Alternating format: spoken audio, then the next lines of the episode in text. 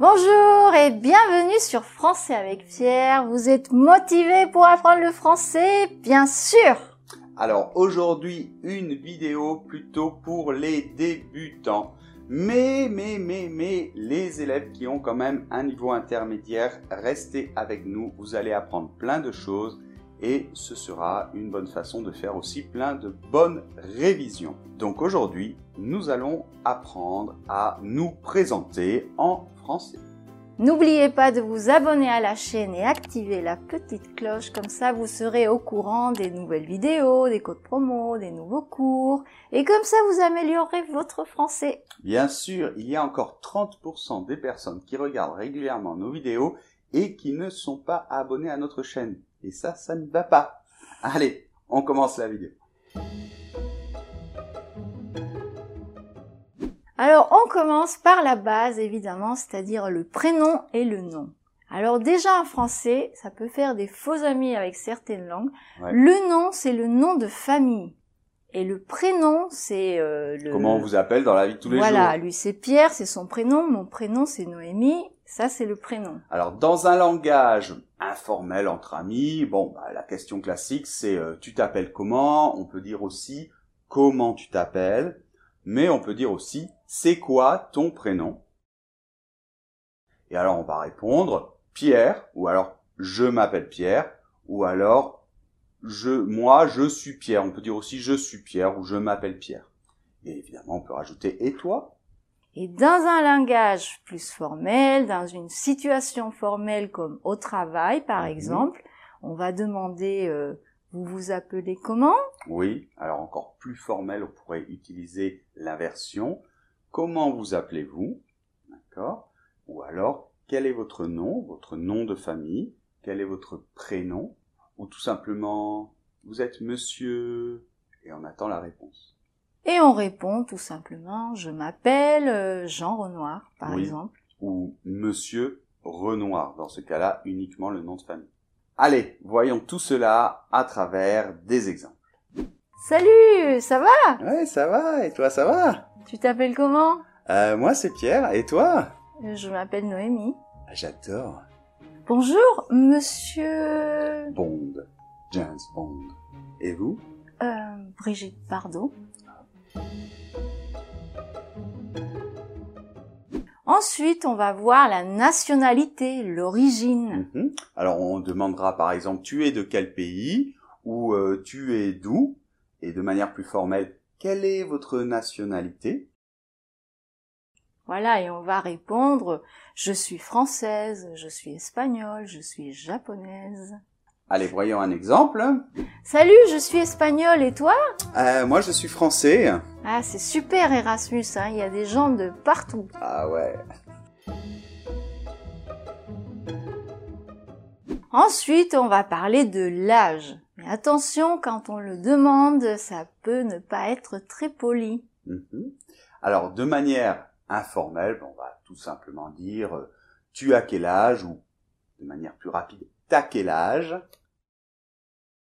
Et on va répondre j'ai 20 ans, Mhm. 50 ans, 70 ans. Et d'une manière plus formelle, on va dire vous avez quel âge? Ou avec l'inversion quel âge avez-vous? Et dans un langage plus administratif, on pourrait demander quelle est votre date de naissance? Ou vous êtes né le Et on va répondre je suis né le 1er janvier 2001. Allez, un autre petit exemple. À propos Pierre, tu as quel âge? Oh ben 31 ans, tu sais bien. Ah bon? Et toi Noémie? Moi, 25 ans, ça ne se voit pas. Bon si, bien sûr.